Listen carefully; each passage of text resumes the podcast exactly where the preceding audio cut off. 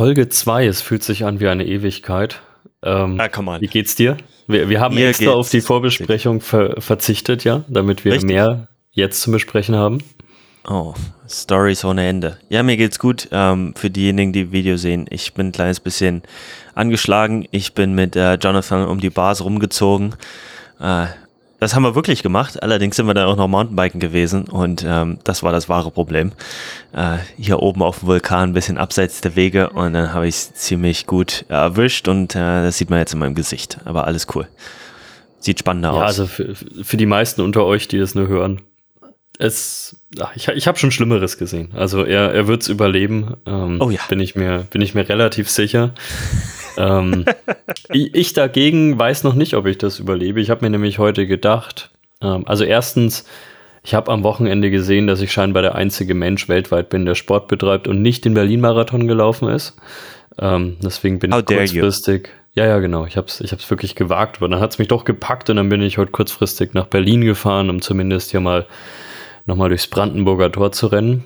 Ähm, nee, ich hatte ich hatte einfach Termine, aber ich war tatsächlich gerade auf der Marathonstrecke unterwegs. Ähm, FOMO. war noch ha? ein, war, ja, war tatsächlich FOMO. Ich bin hinten bis zum Olympiastadion fast gelaufen.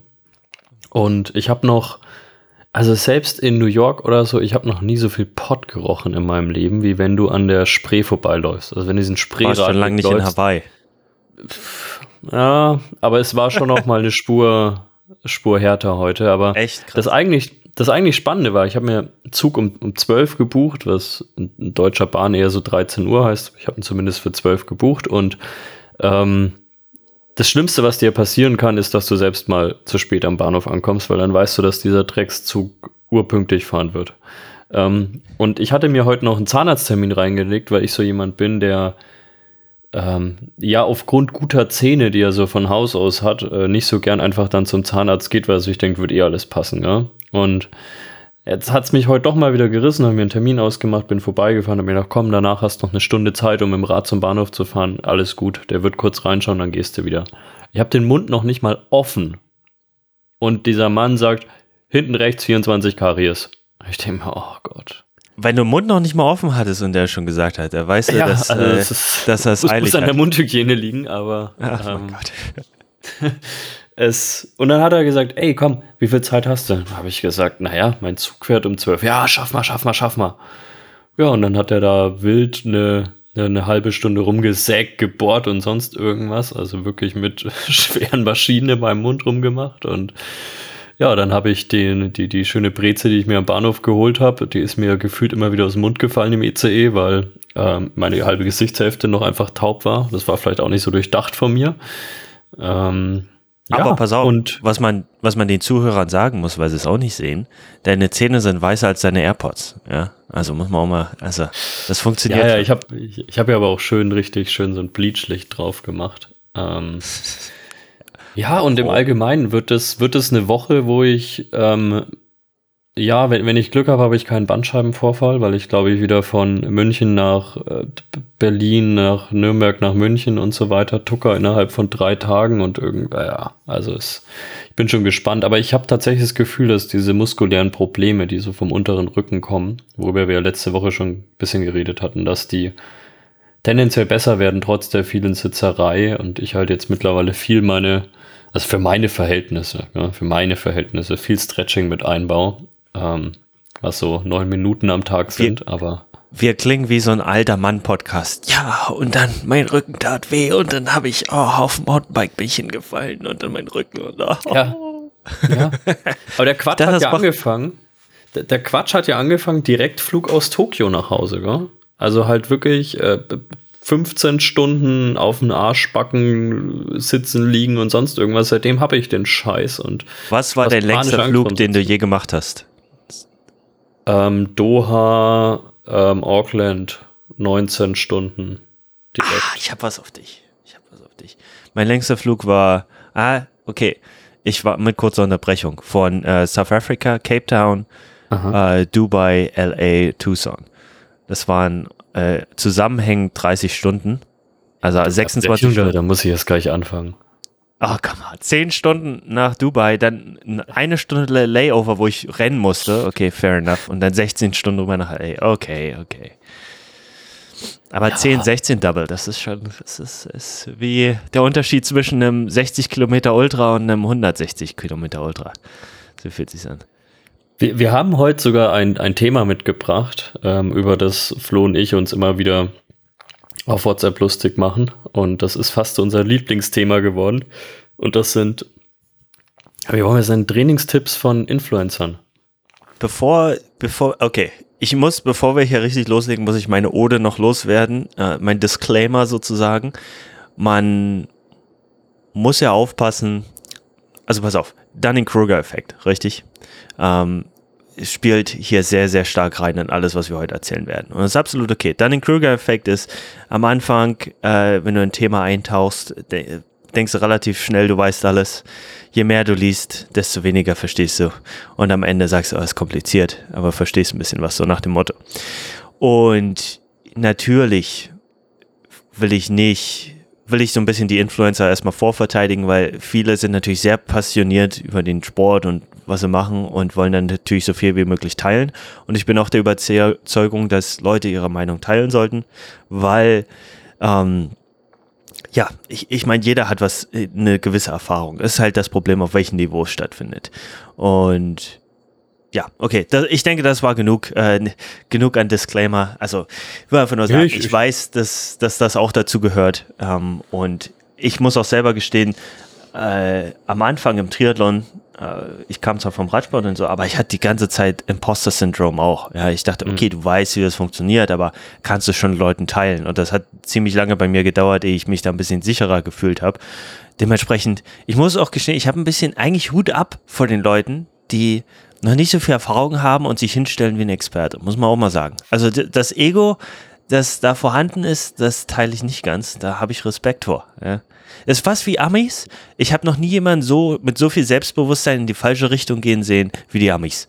Ja, das ist, ist so ähnlich. Aber okay. Ähm, deshalb erstmal Verteidigung. Ja, ich denke, das ist fair hier, wenn wir ins Gericht gehen, äh, beide Seiten zu betrachten. Und jetzt feuerfrei, mein Guter. Also, wie hat das Ganze angefangen? Letzte Woche hast du mir was Schönes geschickt. Was war das denn nochmal? Boah, ähm, ich, ich ach, hier, fünf Stunden Marathon. Fünf Stunden Marathon. Ah, ähm, ja. Also ich, ich möchte vielleicht auch nochmal Disclaimer loswerden, weil ich glaube, ich soll im Grunde genommen. Nein, also ich, ich glaube, eine Einordnung ist schon wichtig. Ich habe das, hab das Thema jetzt gar nicht, gar nicht auf die Agenda gesetzt, weil ich mich über die Influencer lustig machen will, sondern Richtig. worüber ich mich tatsächlich mehr aufrege, sind ganz oft die Marken dahinter. Ähm, ist für mich ganz oft eine Verwässerung des Sports. Ich glaube aber, dass die Influencer, die das annehmen, das halt annehmen, aber da ist ein Angebot. Also und dieses Angebot kritisiere ich oft deutlich häufiger oder die Dinge, die vermarktet werden sollen oder der Inhalt, der vermarktet werden soll. Das ist eigentlich eher das, was ich kritisiere, dass das Leute nutzen, dass das Leute vielleicht auch nutzen für sich, die ja, der, deren Job das dann irgendwo ist. Ich kann mich immer hinstellen und sowas blöd finden, aber ich weiß halt auch, dass ich es, und das klingt jetzt ganz blöd, aber finanziell einfach nicht nötig habe. Also wenn mir jetzt jemand 200 Euro dafür bieten würde, zu sagen, dieser Schuh ist nochmal 18% steifer, dann würde ich sagen, ja schön, dann pust es halt selbst ins Internet. Aber ich weiß halt auch, Leute, dass, dass Leute davon leben. Das ist nicht eine Entschuldigung für alles. Wir werden heute auch über sehr obskure Dinge reden, die dann teilweise ins Internet geblasen werden. Ähm, aber meine Grundkritik geht eher in Richtung der Marken und vielleicht auch nicht mal nur Kritik, sondern wo führt das hin? Also welchen Einfluss hat das vielleicht auch auf den Profisport, auf den Sport in allgemein? Also ich, ich glaube, da ist, da ist für mich der viel größere Punkt. Diese Influencer, da, da, da lächle ich manchmal drüber und ich weiß halt auch nicht alles, aber ja, da, da kann ich, glaube ich, viel drüber lächeln. Wenn ich mir das anschaue, was, was Marken machen, was Events machen, das, das macht mir teilweise mehr Sorgen. Aber und pass auf, da muss ich gleich reingrätschen. Am Ende des Tages bestimmen die Augen. Ja, wo, sie, wo gehen die Augen hin? Früher war es TV, natürlich, äh, oder Fernsehen oder was auch immer. Da wurde viel reingepumpt. Und jetzt ist halt, die Augen sind auf Social Media. Und ich würde sagen, die Marken, ja, sehe ich auch als Problem an. Aber die Marken am Ende des Tages ist eine Firma, die wollen Geld machen, die gehen dahin, wo die Augen sind. Ähm, ich glaube, zu einer gewissen Art und Weise haben wir ein Society, also so, unser Sozialsystem, äh, Sozialsystem ist das falsche Wort, aber wir als Society, ähm, wenn dir das deutsche Wort sofort einfällt, her damit, ähm, dann, da ist eher das Problem. Einfach weil wir, weil wir sagen, oh ja, das ist cool und gucken uns das an und, und sind da so mhm. hingezogen zu. Ähm, aber ich will die Marke auch nicht zu sehr verteidigen. Aber ich versuche einfach so ein kleines bisschen Gegenpol zu spielen, damit es nicht ganz so einfach hast.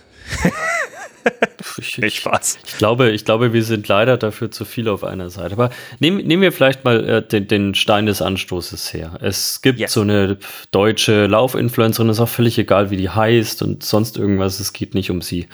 Name ähm, X plus Running. Äh, Name X plus Running, wie immer, ähm, hat circa eine Million Follower, glaube ich, auf Instagram, hat sich das, glaube ich, während der Pandemie super gut aufgebaut. Es sieht auch so aus, als würde sie nichts mehr anderes machen. Ja, also großen Respekt erstmal davor, würde ich nicht hinbekommen. Ich habe 50 Instagram-Follower. Also ich bringe kein Rennen ins, ins, äh, ins Ziel.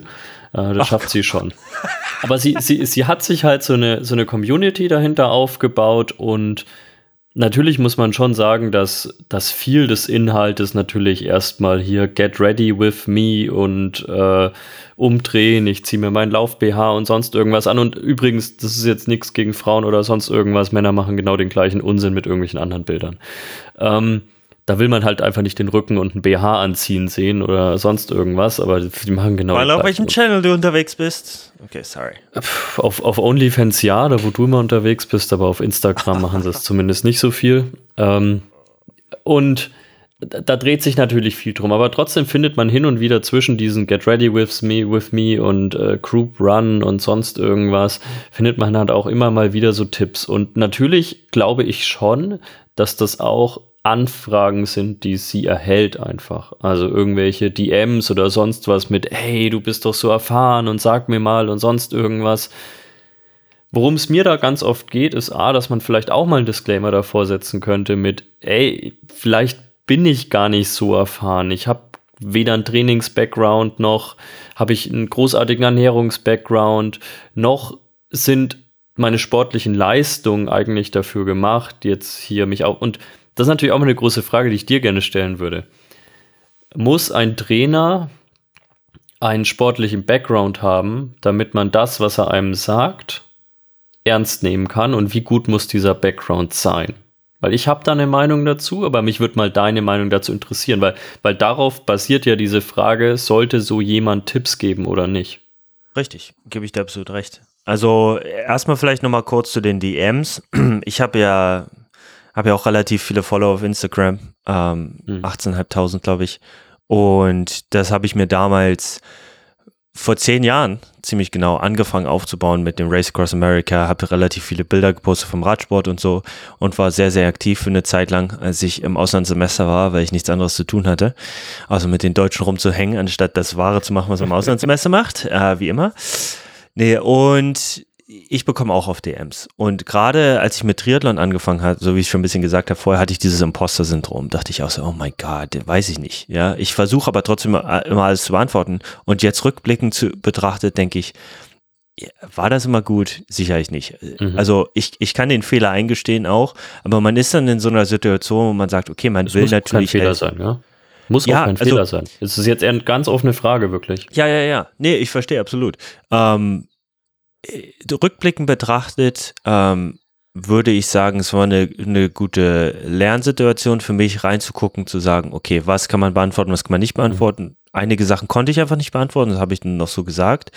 Aber, aber die Sachen, die ich beantworten konnte durch meine Erfahrung auch in den anderen Sportarten, ich war vielleicht auch in einer anderen Situation. Ich kam ja aus der Sportschule, hatte ja davor schon mhm. äh, zwölf Jahre Leistungssport unterm Buckel äh, oder mehr sogar. Und ja, war sicherlich eine andere Situation, dadurch war ich ein bisschen gefestigter, aber es gab trotzdem sehr tiefgehende Fragen, wo ich sage, boah, keine Ahnung. Oder habe dann ein Video von, mhm.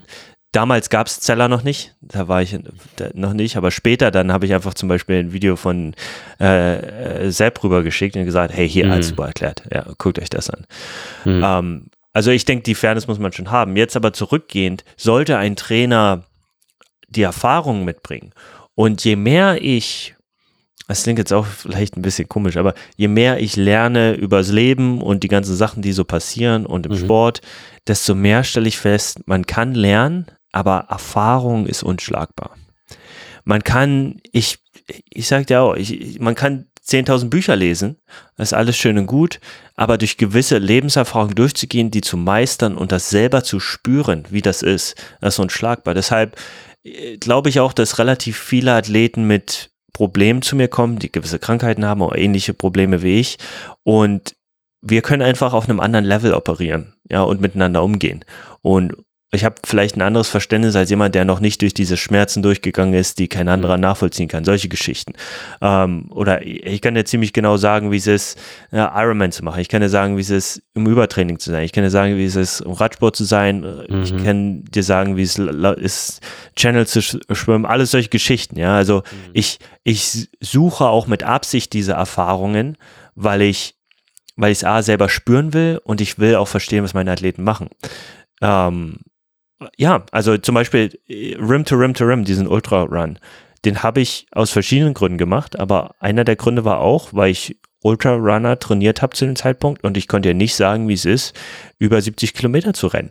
Und ich dachte, mhm. ich will wissen, wie das ist. Ich will nachvollziehen können, wo du da bist. Mhm. Und dementsprechend habe ich es gemacht. Und ich denke, das ist eine wichtige Eigenschaft für einen Coach, dass er selber durch gewisse Sachen durchgegangen ist und mhm. dementsprechend, das, deshalb, deshalb auch die Verteidigung für Influencer, weil ich sage, okay, die sind vielleicht an dem Anfang vom Weg und werden auch mehrere Erfahrungen machen. Jetzt ist halt natürlich die große Frage, sollte jemand, der einen fünf Stunden Marathon läuft, äh, Expertentipps geben für jemanden, der drei Stunden Marathon läuft oder zweieinhalb Stunden Marathon. Und da kommen wir in die Sache rein, ja, du bist ja nie einen zweieinhalb Stunden Marathon gelaufen, da kannst du mich ja gar nicht vorbereiten. Mhm. Da, da ist so ein bisschen, wo ich sage, oh, da ja. ist eine Problemstellung vorhanden, weil natürlich äh, gibt es gewisse Parallelen, die sich überschneiden in der allgemeinen Vorbereitung. Was ist der Unterschied? Warum ist die Person noch nie einen zweieinhalb Stunden Marathon gelaufen und die andere ist? Also ähm, ich zum Beispiel bin auch keinen zweieinhalb Stunden Marathon gelaufen, aber es liegt daran, dass dass mein Körper es einfach nicht kann. Ich, ich kann dir aber ganz genau sagen, wie werde ich da hinbekommen und mhm. dich da erfolgreich hinbekommen. Also deshalb, das ist so, das ist ein innerer Kampf, den ich auch manchmal habe, wo ich sage, oh mein Gott, ich wünschte, ich hätte ich hätte mal, äh, weißt du, unter zweieinhalb Stunden Marathon laufen können, als mein Körper mhm. noch Ja gesagt hat. Denn das ist so ein bisschen Ego, ja, für mich als Coach. Dann ich sage, ah oh ja, dann hätte ich so ein bisschen, könnte ich mir ein bisschen mehr auf die Schulter klopfen.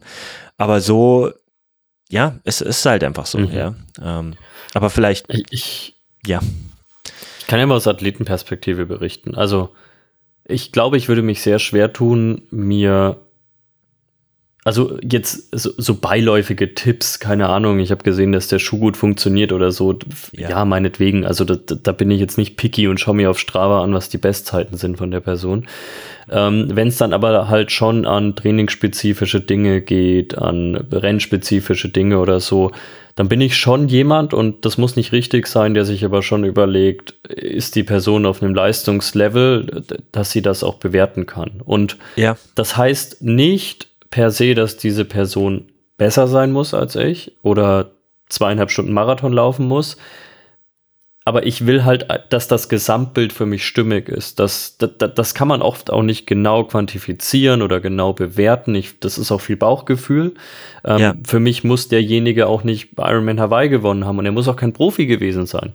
Aber zumindest, wenn er jetzt halt sagen würde, ich habe 15 Jahre Triathlon gemacht und meine Bestzeit auf der Langdistanz waren 12 Stunden 40, dann würde ich halt schon mich fragen, ist das für jemanden, der keine Ahnung, neun Stunden erreichen will, ist das dann der richtige Trainer oder gab es vielleicht auch Gründe dafür, dass er nur 12 Stunden 40 gemacht hat, aber er ist vielleicht ein super Coach. Ja. Ähm, oh, und wenn da ich muss mir dann halt anschauen.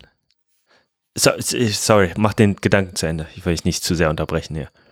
Jetzt hast du es, aber ich, ich kann den Ball wieder aufnehmen, danke. Ähm und wenn ich mir dann halt äh, diese Person anschaue, wie gesagt, die stellvertretend ganz, ganz viele, wenn ich mir dann halt anschaue und wenn man einfach mal dieses Archiv durchschaut, auch mit Stories und YouTube-Videos und sonst was, und dann sieht man halt, wie eigentlich unglaublich strukturiert diese Person und fast professionell die an diese Sache rangeht. Also ich würde fast sagen, professioneller als ich.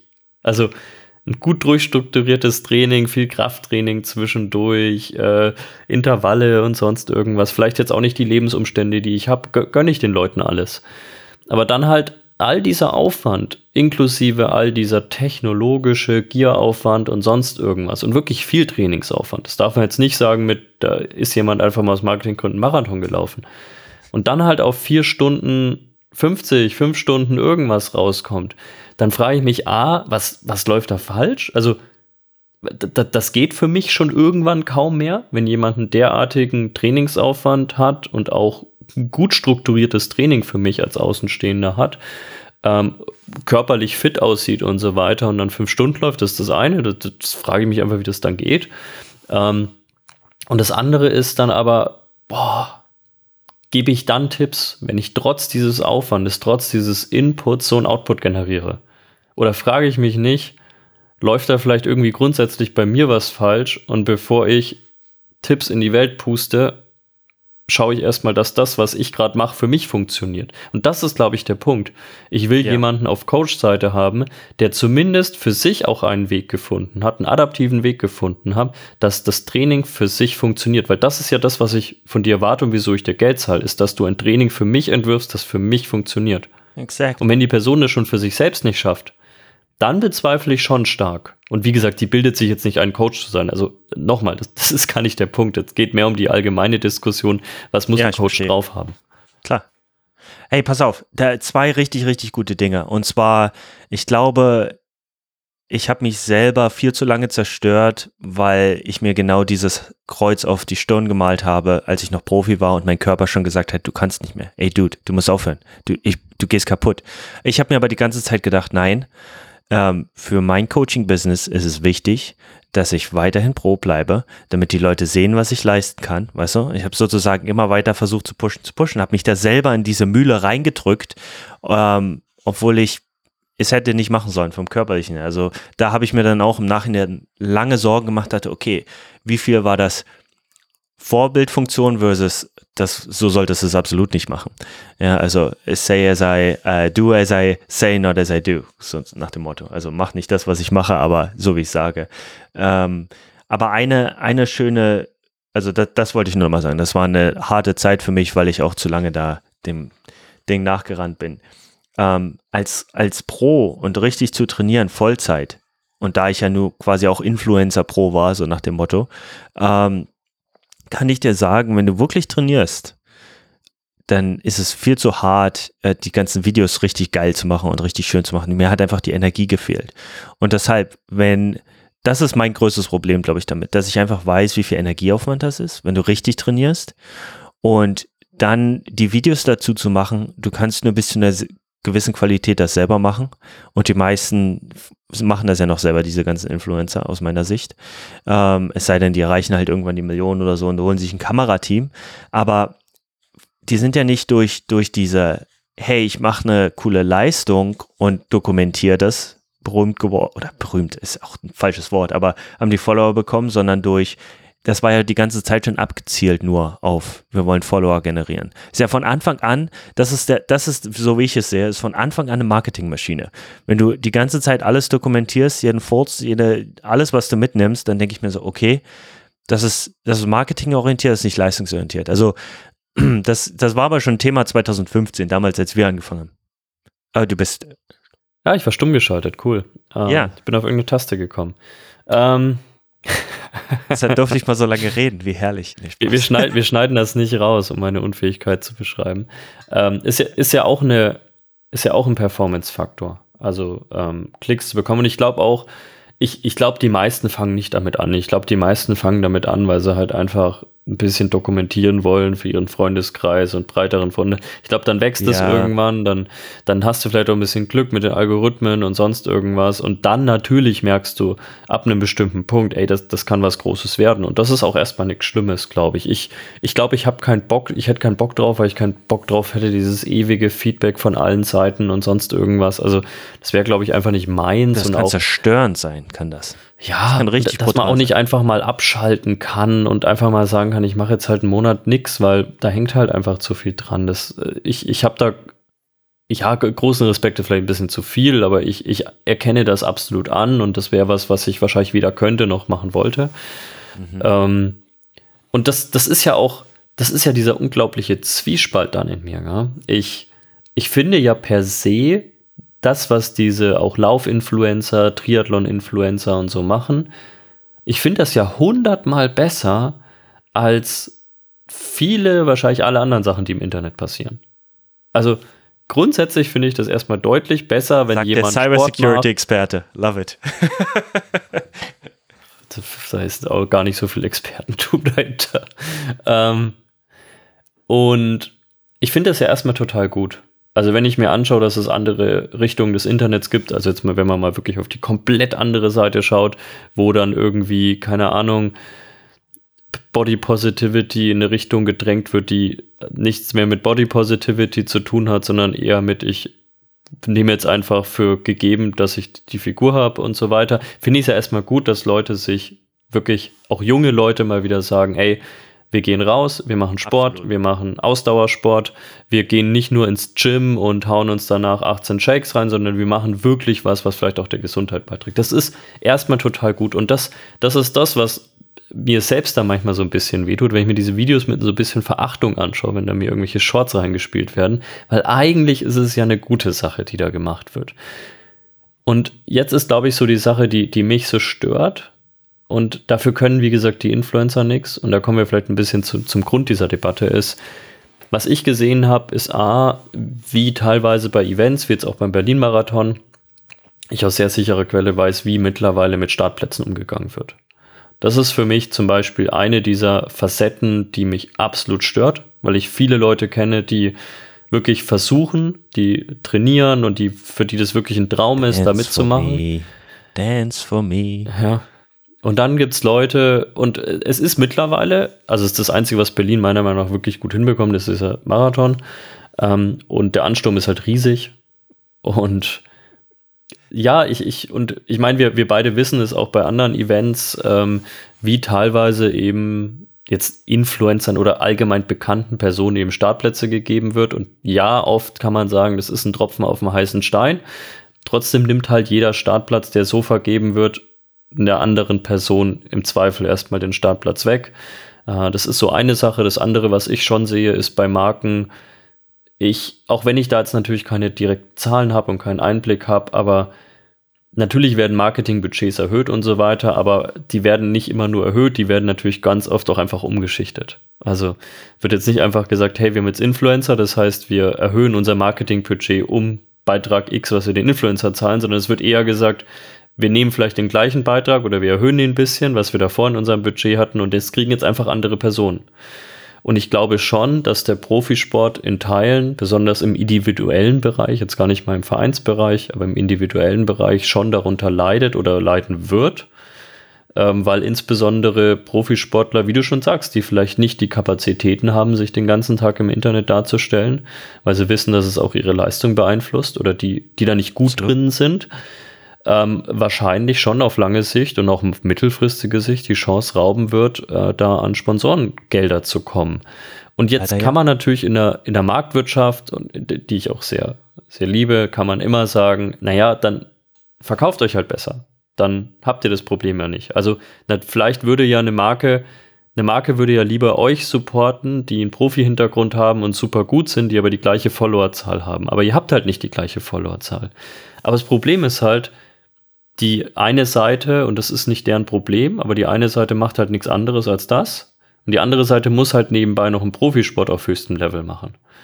Ähm, will. Und da, und will, und, und ja, und da, das ist für mich schon ein großes Problem. Und da stelle ich mir einfach jetzt erstmal die Frage, für die Marken ist das natürlich ein logischer Schritt, weil die Reichweite eine größere ist, weil die Zielgruppe vielleicht auch noch eine andere ist, ähm, weil man mehr Geld damit einnehmen kann. Aber wird das dem Profisport so auf lange Sicht dann auch gut tun? Also in der Breite besonders, jetzt nicht in der Spitze. Ja, ich, ich weiß, was du meinst. Und wir haben das Problem ja mit Nico gehabt. Und ich vor, wann war das denn? Letztes Jahr, vor zwei Jahren. Ein bisschen Kontext zu Nico, falls, oh ja, okay, falls die auf. Hörer ihn, ihn, nicht kennen. Genau, sehr gut. Also Nico, Nico Markgraf ähm, hat bei mir vor vier Jahren angefangen gehabt. Wir haben zusammen trainiert. Er war da vor auf der Kurzdistanz unterwegs und seine Zielstellung war eigentlich, hey, ich will Profi Richtung Langdistanz werden und dann haben wir ihn aufgebaut über die Jahre und hingebracht. Wir haben es ähm, erstmal versucht, dann war das Corona-Jahr, das kann man ja abschließen und dann sind wir nochmal zurück zum Amateurbereich gegangen für ein Jahr und dann ist er Profi geworden und schlägt sich auch ziemlich gut. Für mich, das Einzige ist halt seine Leistung, vor drei Jahren hätte er Rennen ohne Ende gewonnen und jetzt mittlerweile ist es einfach so brutal. Aber es ist ein anderes Ding, ja. Ähm, aber wir haben viel Social Media Training gemacht. Muss ich ganz ehrlich gestehen. Wir haben, ich habe auch noch ein paar andere Leute mit reingeholt, die gute Athleten sind. Ähm, ich habe auch einen Amateurathleten, der Profi werden will, Tom Dreier, der sehr viel auf Instagram unterwegs ist, viele Reels macht und so. Und das rührt halt alles daher, dass ich gesagt habe, Leute, ähm, Leistung ist schön und gut, aber dieses, es ist leider so, wie es ist und wir müssen damit umgehen. Ihr könnt es entweder wegignorieren und uns nicht schaffen oder ihr könnt, ihr könnt das als Teil des Sportes mit aufnehmen in euer Gedankengut und daran arbeiten. Und so habe ich es gemacht und ich denke, Tom macht das relativ erfolgreich. Ähm, die Frage ist da, schaffen wir jetzt den Sprung noch, weil diese Leistungsdichte einfach immer brutaler wird in das Profifeld. Ähm, aber vielleicht nicht, vielleicht doch, who knows. Er ist ein sehr, sehr guter Amateur und sein Social Media Ding funktioniert sehr, sehr gut. Ähm, bei Nico ähm, ist ein richtig guter Profi jetzt geworden. Sehr stolz auf ihn. Ist mittlerweile bei einem anderen Coach unterwegs. Ähm, aber da Social Media hat er auch, ich, ich habe immer gesagt, hey, ihr müsst eure Nische finden, ihr müsst so ein bisschen euren Style finden und dann einfach ein bisschen was teilen. Und ich verstehe natürlich, dass, dass ihr nicht immer die unendliche Energie habt. Dann habe ich ein bisschen versucht zu helfen und gesagt, hey, lass, schickt uns Videomaterial. Ich habe jemanden, ich kann es entweder selber schneiden oder wir haben Peter, der, der ein bisschen schneiden will. Und dann machen wir diese Pro-Vlogs, damit auch ihr ein bisschen ich äh, teile gerne meine Reichweite mit euch. Also ich mache alles für meine Athleten, ja. Also wenn die sagen, hey, äh, lass uns doch mal einen Handstand tanzen und davon ein Video machen, bitte, teile es auf dem Channel. Ich so, okay, alles klar, machen wir. Ja, also das ist, das ist so meine Einstellung zu dem Ganzen. Ich bin da auch nicht so, dass ich sage, ich, das muss genau so aussehen oder so. Ich bin sehr, sehr offen und will eigentlich das Beste für meine Athleten und das mache ich halt, ziehe ich konsequent durch. Und ich glaube, das ist nämlich das, wovon ich vorhin reden wollte. 2015 haben wir uns schon hingesetzt und da hatten damals Sportschulkumpel noch und wir waren halt alle leistungsorientiert und haben uns überlegt, okay, dieses Market, wir haben uns nur drüber aufgeregt und gesagt, ey, wir trainieren hier richtig hart, wir reißen uns seit Jahren den Hintern auf und wir, wir bringen eine gewisse Leistung und dann gibt es alle diese, diese Furzrunner, wie wir sie damals genannt haben, ja, die, die haben 20.000 Follower mehr, es kann alles nicht wahr sein und bla bla bla. Aber was ich da gelernt habe, ist zu sagen, hey, es ist wie es ist. Ja, ist totally fine. Das Einzige, was ich machen kann, ist authentisch sein. Und das, das ist eigentlich mein Weg seitdem gewesen, immer zu sagen, okay, äh, relativ offen, das, so läuft das ab und so mache ich das. Und das war meine Art und Weise, sozusagen dem ein bisschen gegenzukontern. Ähm, ob das jetzt immer funktioniert oder nicht, ist eine andere Geschichte. Aber man muss halt irgendwie einen Weg finden, damit klarzukommen. Ich, ich bin der Überzeugung, ähm, dass nicht jeder dieses, dieses ist ja am Ende ist es ja ein Template, was du folgst, muss man auch ganz ehrlich sagen. Hm. Ja, du postest, ja, das ist das ist der Style, der funktioniert und das sieht man ja auch. Hey, dieser eine Style funktioniert gut, okay, dann machen auch alle Influencer das. Ja, und dann gehen alle down the same road wo ich sage, oh mein Gott, ich, ich bin halt einfach kein großer Fan davon, in einer Reihe zu tanzen und allen hinterher zu wackeln. War ich noch nie. Einer der Gründe, warum ich nicht mehr in Deutschland lebe oder warum ich mit zwölf von zu Hause ausgezogen bin. Ich war noch nie ein Fan davon, in der Reihe zu tanzen. Und ähm, das ist, glaube ich, das Größte, was mich beim Influencertum stört, dass irgendwie einfach alle nur das Gleiche machen. Und ähm, wenn, wenn ich mal sehe, dass jemand was anders macht, uh, dann hat er meine Augen. Ähm, ja, mhm. wo, okay, sind wir ein bisschen abgedriftet, ähm, aber Profitum, ähm, da gehört das mittlerweile auch dazu. Und ich, ich muss gestehen, ähm, natürlich ist lustig. Damals hatte ich als Amateur angefangen, dann, dann äh, Sportspinner war, glaube ich, der erste. Dann habe ich und Felix mhm. Henschel haben was gemacht. Wir waren so die auf YouTube die ersten beiden. Und dann kam erst ähm, hatte Ackermann versucht, als Profi ein bisschen was zu machen und dann haben sie den Channel umgebaut zu äh, Triathlon Crew und dann ist das mit den Erklärvideos richtig auch hochgegangen und hochgeschossen. Fand ich richtig cool. Also da ist relativ viel passiert vor fünf Jahren ungefähr. Und jetzt hat sich das wieder so ein bisschen gesetzt. Allerdings, was mich stört, dass jetzt, dann hat Sanders natürlich die, die Videos gemacht und jetzt hat gefühlt jeder Profi einen Vlog.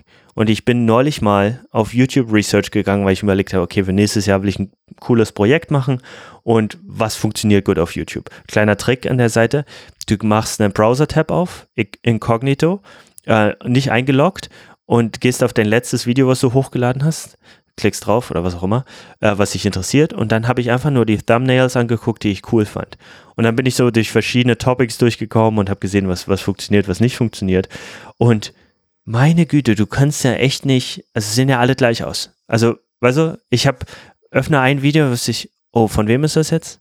Das könnte auch von Person äh, Triathlet X sein. Also das, weißt du, das ist das, was Gut, mich ein bisschen. kommen natürlich teilweise auch aus einer Hand. Die, die kommen natürlich teilweise auch Ja. aus einer Hand. Im, du hast schon recht, im, im Triathlon, besonders im Langdistanz-Triathlon, hat es, hat es massiv an Fahrt aufgenommen. In anderen Sportarten, wenn wir jetzt mal Trailrunning anschauen, wo wir gern drüber reden, ist es lang noch nicht so. Also da, da sind tatsächlich Hobbysportler, Schrägstrich Influencer, die ja teilweise verdammt gut sind. Also ja, in dem Ja. Sport verfließen die Grenzen zwischen Pro und äh, Hobbyathlet natürlich noch mal mehr als im Triathlon. Das wo der Talbot wie, nicht wie gesagt wissen. auch noch mal. Naja, Talbot Cox ja, ist, glaube ich, einer derjenigen, die wirklich dafür Ja, richtig gesorgt haben. Der hat die ganzen Athleten rangenommen, das Ding gestartet. Muss man ihm Hut ab, auch wenn ich ja persönlich. Also, Ja. ja. Es ist ja auch Nee, gut für die Athleten. gut, also ich, ich gönne es ja jedem. Ähm, aber ja, es ist, also wie gesagt, da, da, da schlagen immer zwei Herzen in mir und ich bin mir in diesen Debatten teilweise halt auch völlig unsicher. Ähm, es ist, wenn wir jetzt vielleicht mal zu den Dingen kommen, also ich meine, jetzt haben wir gerade noch sehr viel Verständnis aufgebracht für, für die Influencer, wir haben ganz viel Verständnis aufgebracht für Profisportler, weil wir nun mal wissen, in den Individualsportarten, ja, ich meine, wir alle wissen, wie viel Kohle im Triathlon, im, im Ironman ma- als Marke besonders liegt. Ähm, die wurde halt bisher immer nur relativ ungleichmäßig verteilt. Ähm, das ist immer so ein Problem dahinter.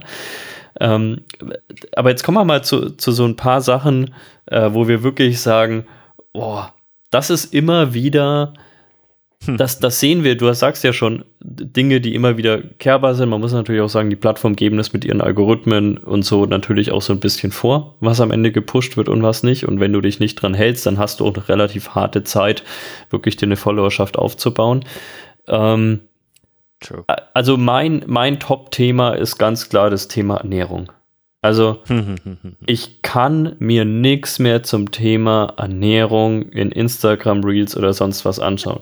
Weil wenn ich das für bare Münze nehmen würde, würde ich einfach nicht mehr essen. Und selbst das wäre falsch. Weil ähm, entweder ist es für Ausdauersporten das allerbeste, vegan zu sein. Beim nächsten sehe ich, du darfst nur noch Fleisch essen, morgens, mittags, abends. Äh, beim dritten sehe ich, dass du sieben Tage davor keine Milchprodukte mehr zu dir nehmen solltest. Dann habe ich dir heute einen, einen Screenshot geschickt von Oh, einer. so Was war da? Äh, Die, die so Ernährung drei. Tage vor dem Rennen ähm, entscheidet darüber, ähm, ob du nach 30 Kilometern bonkst oder nicht. Sie wollte natürlich, Carboloading hat sie gelesen und dachte, hey geil, mache ich einen Post draus. Ähm, was, das, das ist die Problemstellung eigentlich schon. Du, du fischst irgendwann, und da, da sind wir genau am Kern, weil du hast einen gewissen Erfahrungsschatz und darüber kannst du reden, was du Erfahrung gemacht hast. Und dann sind die Themen ausgegangen. Also sie müssen natürlich Posts machen. Und dann suchen sie nach weiteren Themen, wo die Erfahrung noch nicht da ist. Und dann skimmen sie durch die Sachen schnell durch und lesen ein bisschen was. Und ah ja, ja, okay, da machen wir einen Post drüber und lassen das professionell aussehen, aber ohne die Erfahrung zu haben oder, oder da wirklich sich tiefer mit beschäftigt zu haben. Und das ist dann die Problemstellung. Und dann kommen solche Witze heraus, wo wir sagen, wo für uns sind das ja schon fast Memes, die wir uns gegenseitig schicken können. Ja? Ähm, das ist, das tut mir aber auch, wie gesagt, ein bisschen leid, ja, dass die dann so gezwungen sind oder sich äh, entschieden haben dazu, dieses Fake-Life zu leben. Ähm, anstatt, ey, Leute, Erfahrung braucht Zeit und es ist eine schöne Sache, ja. Wir müssen nicht immer durch alles durchrennen wie die Bekloppten, sondern das Leben ist zum Leben da und einfach mal ein bisschen Erfahrung machen und sich die Zeit nehmen, ist was Geiles teilweise. Ja, wirklich. Also, oh Gott. Ich muss, Ich- ich, muss gerade noch. Es, nee, nee, nee, es tut mir leid, das war jetzt nicht über dich, aber du hast Erfahrung gesagt und dann habe ich dran gedacht, dass diese eine Influencerin, da gab es ein Video, das habe ich mir auch in der Vorbereitung angeschaut, da hat sie über irgendeinen Halbmarathon geredet und dieser Halbmarathon ging um 10 Uhr los oder so und es war im späten Frühjahr, wie ich den Bildern, also Flora und so weiter, sah aus, als wäre es jetzt nicht ganz kalt gewesen. Und du sahst auch im. Hintergrund, dass jeder in jeder war in kurz-kurz unterwegs. Also wirklich jeder in diesem Halbmarathon war in kurz-kurz unterwegs. Und dann siehst du schon, wie sie am Start so eine Regenjacke anhat und ein, äh, und, und eine Weste und hat auch gleich irgendwie dazu, ja, mir wird immer kalt beim Rennen, was okay, erstmal ja okay ist. Aber im Ziel dann, ich konnte ab Kilometer 10 gar nicht mehr, ich war so durchgeschwitzt. Das hat also, ja, gut, also erstmal coole Erfahrung, dass du die gemacht hast, aber halt irgendwie auch, also das, das war jetzt gar nicht, die hat nie den Tipp gegeben, zieht eine Jacke an oder so, aber ich fand es halt einfach lustig, weil davor so, das ist die Jacke, die ich heute anziehe, die ist super ah, gut, die ist von Lululemon so oder sonst irgendwas. Und dann steht sie da mit dieser vollgesifften Jacke, wo ein Liter Wasser drin steht. Weil sie bei 25 Grad da. Und ich das war Lösung. einfach nur, also ich, mir sind auch schon viele dumme Sachen passiert, aber ich fand es einfach nur lustig, weil davor noch so diese Jacke angepriesen wurde und dann steht ja. da die Suppe so drin. Das war echt gut.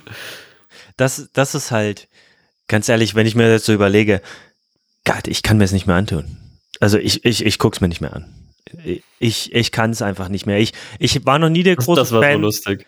Ja, das ist auch lustig. Also das sind so Geschichten, wo ich sage, Detective Robert, ja, der, der, guckt sich die Sachen an und damit eigentlich Respekt an dich, ja, du, dass du deine Lebenszeit dafür opferst, dir die Sachen anzugucken. Da habe ich irgendwann ich einen Punkt gemacht. ICE. Ja, das mein, das ist Respekt. Ey, hier, ich schick dir ein paar, ich schick dir Bücher rüber, ist kein Problem, dude. Geh von Social Media runter, echt.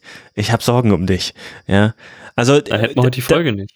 Sei mal zufrieden. Ja, ja, das stimmt schon. Wir hätten die Folge trotzdem, weil wir leider genug dem ausgesetzt sind, aber ich, das ist jetzt auch nicht böse gemeint, weißt du, oder? Ich ziehe dich nur ein bisschen auf. Ähm, aber ich, was nee, ich, der Punkt, den ich machen will, ist, dass wir uns das zu viel angucken.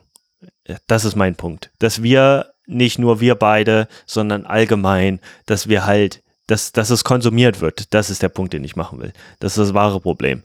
Und das, oh Gott, das war auch mal. Machen die das heute auch noch? So 2015, 16 war immer dieser, diese eigene Fangruppe. Die hatten dann so 10, 15, die sich gegenseitig mal hochgepusht haben. Oh, das sieht so schön aus. Oh, das hast du so gut gemacht. Und, oh, mm. und diese, diese kleinen Fanclub, wo die sich gegenseitig gebounced haben. Und das fand ich auch immer so, wo ich sage, Sorry, aber ich kann, ich bin schlecht im Lügen, Mann. Ich kann es einfach nicht. Ich kann es einfach nicht. Ich, ach, das tut mir echt leid auch, ja. Ich kann, wenn es scheiße aussieht, ich kann dir nicht sagen, dass es schön ist. Es, auch, es wird mir, es wird mich innerlich, ich könnte nachts nicht mehr schlafen, wenn ich, wenn ich da so, das, sorry. Ähm, ich weiß, das eckt oft an, wenn ich dann, deshalb versuche ich einfach manchmal nicht hinzuschauen und dann muss ich auch nichts sagen. Ist jetzt nicht, dass ich überall kommentieren würde und sage, sondern Weißt du, wenn mich jemand direkt fragt, dann kriegt er auch eine direkte Antwort.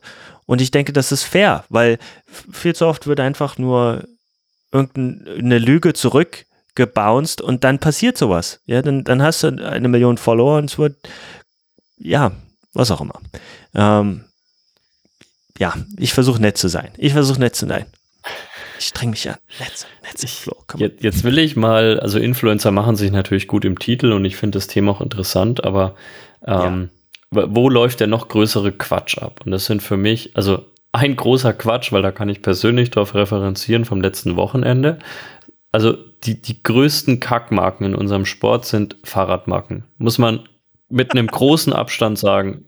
Ich, ich liebe Fahrräder, ich liebe Technik, aber Fahrradmarken sind teilweise wirklich der größte Abfall. Vor Supplements Und noch? Was die,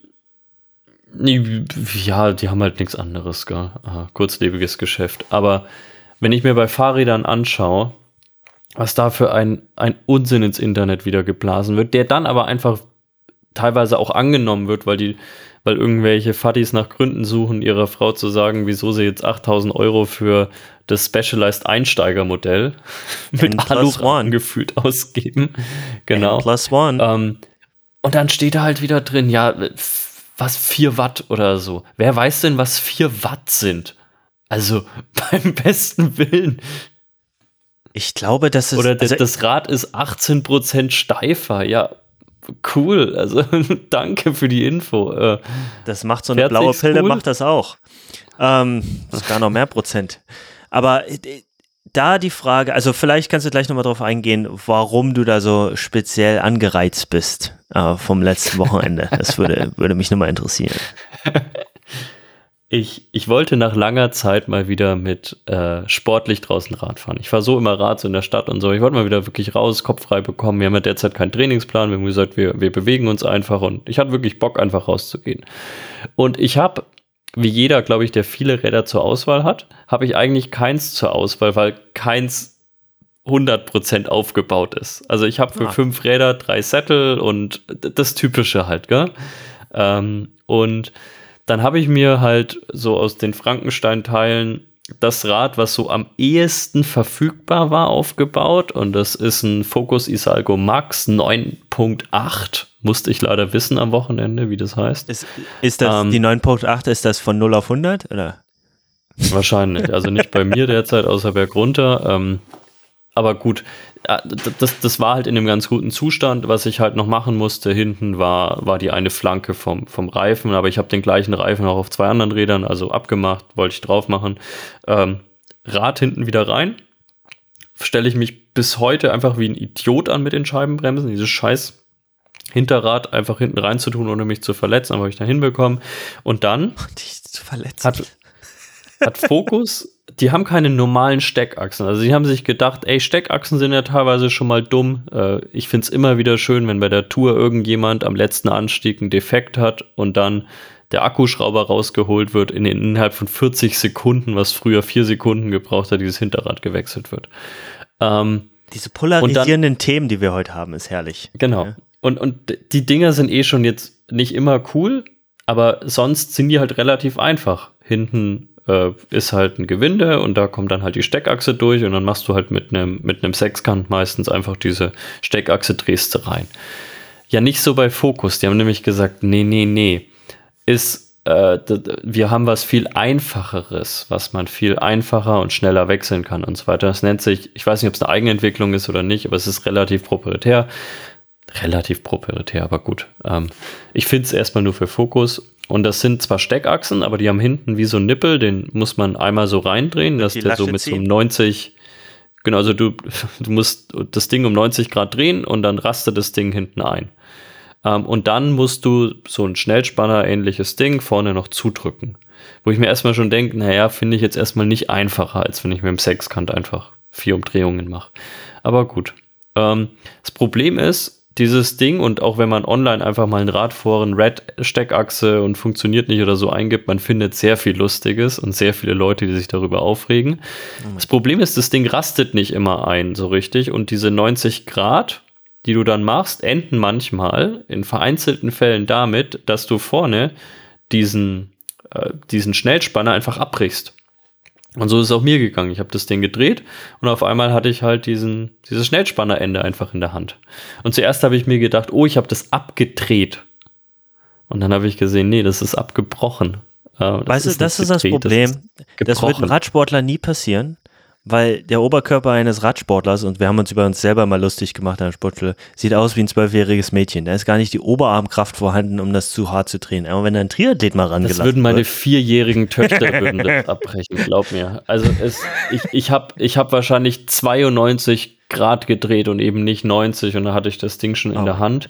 Ähm, und auch das vorne tut man sich unglaublich schwer, das Ding überhaupt reinzubekommen. Und ich habe so geflucht, als ich gesehen habe, das Ding ist abgebrochen. Und als ja. ich dann gesehen habe, dass so eine Achse irgendwie ein Fuffi kostet, eine, Was? wurde ich noch mal saurer und habe mir eh gedacht, nee, seit ich das Rad habe, das ist echt ein schönes Rad. Aber ich hatte nur Probleme mit diesen scheiß Achsen. Ähm, immer wenn ich irgendwie Rad ein, Rad ausgebaut habe und im Internet findest du nur das Gleiche. Und jetzt habe ich aber gefunden und das habe ich jetzt bestellt, was mich zwar trotzdem nervt, weil mich das jetzt, dieser Umbau kostet mich jetzt 120 Euro oder so, aber es gibt, kennst du Robert Fruaxle? Heißt natürlich äh, Robert. Ja, ah. ist so ein US-amerikanischer Hersteller, der hat sich auf Steckachsen und so weiter spezialisiert. Mhm. Halt auch besonders, wenn du so einen Thule-Anhänger dran machen willst, weil da tust du dich immer relativ schwer, wenn du Steckachsen hast. Und die haben tatsächlich ein Umrüstset von Red auf normale Steckachse, weil es reicht ja nicht aus, dass du eine normale Steckachse reintust. Hinten hat die ja gar keine Aufnahme dafür. Das heißt, du musst auch hinten die Aufnahme jetzt erst entfernen und halt ein Gewinde reinschrauben. Das scheint gut zu funktionieren und alle online schreiben, das ist hundertmal besser als, als eben davor. Ähm, aber man muss es jetzt eben erst machen und jetzt ist scheinbar heute ist das Paket angekommen und das werde ich jetzt dann mal die nächsten Tage umrüsten und dann kann ich hoffentlich auch mal nach einer Woche ähm, draußen Radfahren. Aber wieso rede ich darüber? Du wirst hundertprozentig irgendwelche, wenn du suchen würdest, Announcement-Videos finden. Oh, Focus gave me a new bike and it's 18% stiffer because of the Red Technology oder sonst irgendwas. Weil wenn du auf die Focus-Seite gehst, die finden Red Technology relativ geil. Ähm, also zumindest geiler als die Leute, die es benutzen müssen. ähm, Sehr gutes Beispiel. Das hat mich, das hat mich am Wochenende richtig, richtig sauer gemacht, weil dann bin ich halt am Ende bei schönstem Wetter saß ich halt anderthalb Stunden auf der scheiß Rolle. Wo ich mir ja. gedacht habe, ja, danke, echt für, für gar nichts. Was soll ich sagen? Also, ich habe mir ein paar Dinge aufgeschrieben. Die erste Sache ist, dass, dass ich, ähm, wir müssen den Mechaniker zukommen lassen, ja, der, der mal alle deine Räder fertig macht, weil du einfach zu busy bist, deine Räder fertig zu haben.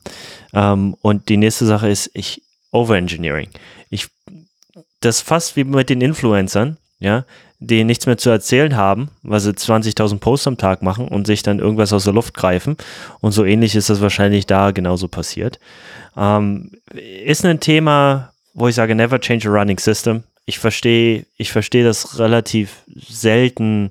Also diese ganze polarisierende Diskussion mit Steckachse oder Scheibenbremsen versus Felgenbremsen. Darauf will ich eigentlich gar nicht weiter eingehen.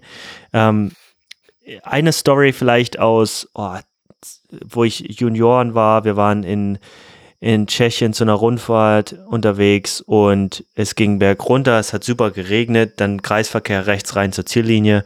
Ähm, und Kumpel von mir war der Sprinter eigentlich, ich war sein Anfahrer, er hat aber gesagt, hey, ich habe halt meine Zips drin und habe Korkbremsen, ich, ich schaff's nicht zu bremsen um den Kreisverkehr rum. Ich gebe Vollgas, spring über den Kreisverkehr rüber und du hast keine Carbon, ich hatte halt kein Carbon drin, deshalb konnte ich besser bremsen. Ähm, du fährst rechts und sprintest. Ähm, wenn ich an solche Situationen zurückdenke, dann gibt es definitiv äh, gute Anwendungsmöglichkeiten für Scheibenbremsen. Das gesagt, ich hasse es, mich mit diesem Bluten, also Bleeding the Brakes ähm, und so zu beschäftigen, wenn man, gerade wenn man unterwegs ist und reist und so und dann dieses Rad rein, raus, nicht super aligned und dann machen die den Sound und sonst was oder kommt mal was auf die Scheibe. Also es gibt viele Nachteile an dem ganzen Ding.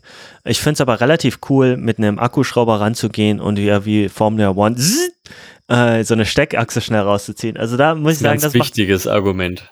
Das, das muss ich sagen, das ist was Geiles. Wenn immer, weißt du, so ein schnelles Formula One Wechselding, das ist schon cool. Ähm, Würde ich sogar sagen, bekomme ich schneller hin als ähm, mit dem Sicherheitsnippel vorne noch an der Gabel, wo du dann noch extra weit öffnen musst mit einem normalen Schnellspanner einer Felgenbremse. Äh, weil die ja laut UCI äh, muss das sein oder äh, Triathlon-Organisation oder was auch immer, darfst die nicht abfeilen vorne die kleinen Nippel, damit es schneller rausgeht. Das haben wir früher im Radsport noch gemacht. Ähm, also weißt du, das, das sind alles so, hat alles sein Für und Wider und ich, ich ich sehe mich wie so oft im Leben, sehe ich mich nicht oben auf der Bühne rumdiskutieren, sondern ich sitze in der ersten Reihe im Theater und schaue es mir an und klatt, applaudiere immer mal und sage, oh, der zweite Akt war wieder richtig gut. Leute, der zweite Akt, den habt ihr gut hinbekommen. Mal gucken, wie es endet. Also ich bin da gar nicht involviert, ich finde es aber lustig zu sehen von außen. Und wenn ich das höre, jetzt mal weggelassen, Podcast und alles, ich als dein Coach, mir tut es einfach nur leid, dass mein Athlet jetzt mit, sich mit diesem Mist rumärgern muss, ja, äh, weil ich will, dass du einfach Spaß hast, dein Rad benutzen kannst und ähm, dich mit sowas nicht rumärgern musst. Das, weißt du, das, das tut mir einfach nur leid und ähm, ja, äh, warum auch immer das sein muss, ähm, der Hauptgrund, ja, warum solche Geschichten gemacht werden. Äh, wie gesagt, ich denke schon, dass das Marketing-Sachen da auch teilweise mit reinspielen und dieser Innovationsdrang ähm, will jetzt nicht unser ganzes ähm, competitive äh, Wirtschaftssystem angreifen, weil ich finde das eigentlich gut, dass, dass so wird Innovation geschaffen, aber manchmal geht dann halt Innovation auch nach hinten los und ähm, dann kommen solche Sachen mal raus, das schade ist, ey. Wirklich. Meine Güte. Ja. Ja, total, aber ja, am, am Ende ärgert man sich. Ich finde es halt einfach blöd, weil es sowas ist, wo du, ja, eigentlich, wenn du es dir als klar denkender Mensch außerhalb eines Labors anschaust, weißt du, das wird zu Problemen führen. Ich habe immer den Vergleich gezogen mit, es gab doch auch lange immer so zumindest hier gab es Milchverpackungen ja. ähm, wo man auch sowas wegreißen musste, wie so ein Alu-Ding. Und du hast dir halt jeden Morgen, wo du so eine Milchpackung aufgemacht hast, hast du dir halt erstmal so einen halben Liter Milch ins Gesicht eigentlich gekippt, weil das nie richtig dir, funktioniert bist, hat. Wir müssen über deine Feinmotorik reden. Erstmal, zack, ballerst du die Schnellspanner, du reißt die Milchpackung. du wohnst in dem Land, in dem es nicht mal richtige Milch gibt, das möchte ich dazu sagen. Ähm, ja. Also von dem her wir, wir, trinken, wir nennen das schon gar nicht mehr Milch. Wir sagen äh, tox toxische Flüssigkeit, die nach Milch aussieht. So, so ist das jetzt im Supermarkt. aber, auch, aber auch da habe ich immer gesagt, ich glaube, niemand, der sich das ausdenkt, muss den Scheiß morgens machen. Sondern hat man wahrscheinlich schöne Bioflaschen oder sonst irgendwas. Weil wenn ihr das jeden Morgen machen müsstet, würdet ihr sehen, dass das ein Scheißprinzip ist, was ihr euch da ausgedacht habt. Und wie gesagt, ja. auch diese Red-Technologie, wahrscheinlich gibt es ja sogar einen Grund im Labor, dass das Ding irgendwie besser ist oder keine Ahnung, das Rad nochmal besser festhält, vorne drin sicheres, was weiß ich. Aber in der Praxis, hey. wenn man sich halt auch all die Bewertungen durchliest, funktioniert es halt scheinbar nicht. Aber du hast mich gefragt, ob ich es wichtig finde, ob ein Coach Erfahrung mit reinbringt. Das ist das perfekte Argument, weil das kannst du hier im Coaching genauso bringen, ja. Theoretisch, in der Theorie gibt es viele Sachen, die sich gut ausspielen, ja deshalb, wenn ein, viele Athleten kommen zu mir und sagen, oh, ich lese über die ganzen Vorteile von, vom Fasten, weil vorhin hatten wir das äh, Essensthema ja auch groß. Mhm. Ähm, und ich sage, ja, ist okay, aber wenn du jetzt halt eine Long Ride machen willst und dann noch eine lange Radfahrt am Wochenende, erzähl mir mal bitte, wie du das, wie das funktionieren soll, wenn, wenn du wirklich einfach in der Unterernährung bist und deine Speicher komplett leer sind. Das funktioniert nicht. Also wir haben viele Sachen, die in der Theorie schön sind, mhm. aber in der Anwendung halt nicht ganz funktionieren. Und ich, deshalb ist es aus meiner Sicht sehr, sehr wichtig, dass die Leute selber ein bisschen bluten, ähm, sich dreckig machen, sich im Dreck rumsuhlen äh, und, und, verstehen, was wirklich passiert. Ja, also live nah dran mhm. sein und nicht nur, ich glaube, das ist das größte Problem, was, was, was wir damals auch hatten, dass viele sich angefühlt hat, als würden sie nur reden. Aber, weißt du, und wir kommen aus einer Zeit bei uns in der Sportschule, wo wir im wir haben jeden Winter trainiert. Bei uns gab es kein Swift oder irgendwelche Rollen. Wenn wir auf der Rolle unterwegs waren, dann waren wir in einem Raum, in einem Keller, da waren zehn Rollen nebeneinander aufgebaut. Wir haben uns alle in einem Halbkreis in die Augen geguckt und sind K3 gefahren. Also dicker Gang und dann wirklich 50 Umdrehungen, 60 Umdrehungen, brutal fucking hart, sorry, dass ich so sage. Und äh, wenn wir das nicht gemacht haben, dann sind wir draußen gefahren bei 0 Grad, ja, total uns ein abgefroren für 5, 6 Stunden. Und unser Coach, alter, äh, alter Ostsportler, ja, der kam dann mit dem Rad mit uns mit. In dem einen Jahr hat er das gemacht. Ohne Handschuhe. Weißt du, komplett am Oberlenker. Hat gesagt, stellt euch nicht so an. Also, das ist so ein bisschen, wo ich herkomme, der Hintergrund. Weißt du, dadurch ist es für mich teilweise äh, schwer nachzuvollziehen, ähm, was wir doch alles für Sachen heute haben. Ey, wir hatten, hm. Leute, was, weißt du, dieses ganze Swift-Gefahre, ähm, ich kann, ich, ich weiß es nicht. Also ich verstehe natürlich, ich hatte die Diskussion neulich auch mit einem Athleten und ist ähm, halt, ja, ich fahre jetzt, ich fahre jetzt auf der Rolle wieder, weil draußen, draußen ist es ein bisschen windig. Mhm. Okay. Mhm. Ähm, weißt du, und da muss, und das ist, manchmal fühle ich mich in dem Land hier so, vielleicht ein kleines bisschen Background, sorry, als wäre ich zwei Generationen älter. Weil gefühlt, Deutschland ist so in vielen kulturellen Sachen Amerika zehn Jahre hinterher, teilweise. Mhm. Und dann kommt noch dazu, dass ich wahrscheinlich im Osten groß geworden bin und ähm, mich irgendwie immer an die, so eine ältere Generation im Kopf einfach mal teilweise ein bisschen älter bin wahrscheinlich und mit dem jungen hippen Zeug nicht so kommen. Also ich, manchmal fühle ich mich so, ich fühle mich hier sehr stark den 60-Jährigen verbunden, weil die gefühlt so meine Generation ist teilweise. Wo ich sage, oh oh, ist nicht gut.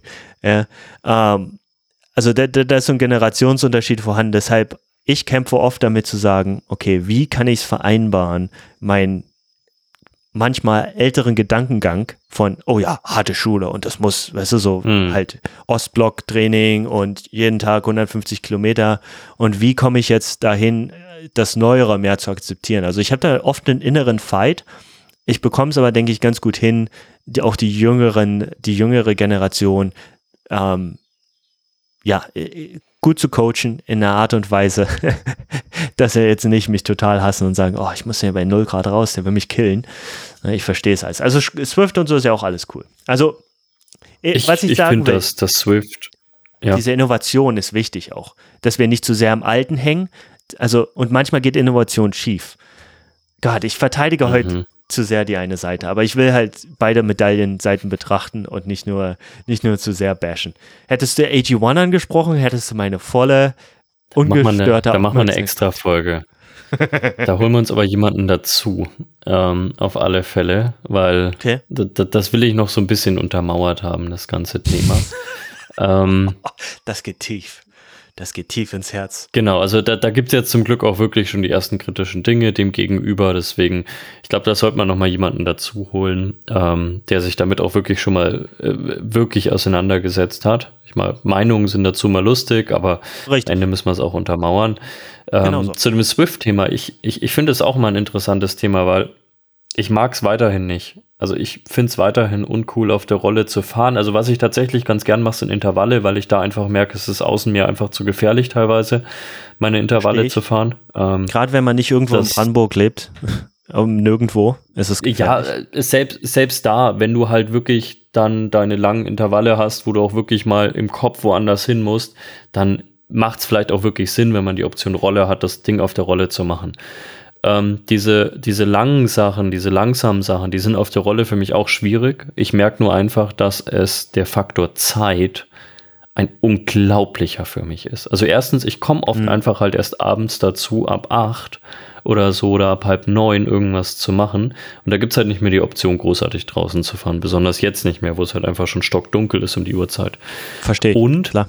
ich kann mir zum Beispiel, was ich äh, als, als meine Töchter ähm, relativ frisch auf der Welt waren, da habe ich mir halt einen Babymonitor hinstellen können. Das heißt, ja, ich konnte schön. halt zwiften im Keller und konnte dann halt sehen, wenn einer aufsteht, hey, bin ich mit meinen scheiß SPD-SL-Dingern da diese klick, klick, vier klick, Stockwerke gefühlt, klick, klick, klick, klick, klick, hoch, hab alle dann richtig geweckt, aber das ist was anderes. Aber es war, es, es gibt einem halt eine unglaubliche Flexibilität. Trotzdem vermisse ich es zum Beispiel gerade sehr, längere Touren außen zu machen. Ich merke nur einfach, es ist derzeit zeitlich vollkommen unrealistisch, äh, das zu machen. Ja. Und das ist ja auch das, was, was mich beim Radfahren, was mich so oft davon abhält, derzeit aufs Rad zu steigen, ist, es ist nun mal, wenn du einen ordentlichen Effekt haben willst auf lange Sicht, halt einfach ein unglaublich zeitintensives Hobby. Deutlich zeitintensiver Sehr. als das, was ich mit Laufen mache. Bis ich ja. angezogen bin, bis dann ist immer irgendeine Scheiße am Rad. Also wann hat man wirklich mal den Fall, dass man das Rad nimmt und sofort losfahren kann? So, man muss, keine Ahnung, Luft aufpumpen, sonst irgendwas machen. Ja, aber allein wirklich, wie oft ist man denn schon in den Keller gegangen und hat gesehen, oh, ich habe das gestern abgestellt, hatte wahrscheinlich einen schleichenden Platten, den ich gar nicht gesehen habe. Und dann wird halt aus einer ja. Drei-Stunden-Tour halt eine dreieinhalb Stunden Tour, weil du erstmal die ganze Scheiße erstmal neu machen musst. Und dann wohne ich halt auch noch, wir wohnen ziemlich städtisch, wir haben zwar ein schönes Haus und Garten und alles, wir, wir wohnen halt, also bis ich draußen bin und wirklich frei fahren kann, vergehen halt noch mal so 15 Minuten. Das gleiche hast du halt Same auf dem Rückweg. Yeah. Und wenn du das alles addierst, das mache ich halt auf Swift, wenn ich jetzt mal übertreibe, in der Hälfte der Zeit. Weil ich ziehe mir halt einfach meine Hose an, hau mich drauf, kann mir meine Getränke hinstellen, ähm, muss die auch nicht umfüllen davor, sondern dann haust du dir halt die PET-Flasche einfach hin. Ähm, ja. Und da, das ist halt der Riesenvorteil. Und deswegen bin ich so unglaublich froh, diese Kombi Smart Trainer mit Swift, weil ähm, es erlaubt mir in ganz vielen Situationen ein Training, das mir sonst an dem Tag niemals möglich wäre. Und oh, dafür macht Sinn. Aber ich kenne auch viele, die, die steigen jetzt frisch ein in Rennrad. Und ja. die sagen mir, und die sind teilweise dann auch alleinstehend oder haben halt zumindest keine Kinder und so weiter.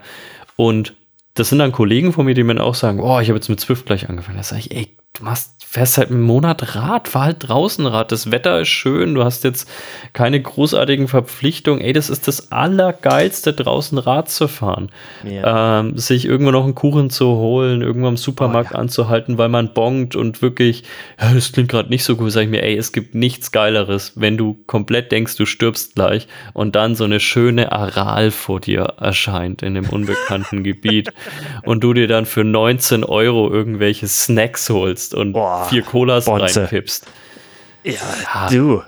aber, aber ganz ehrlich, ich, man kann den Fortschritt nicht aufhalten.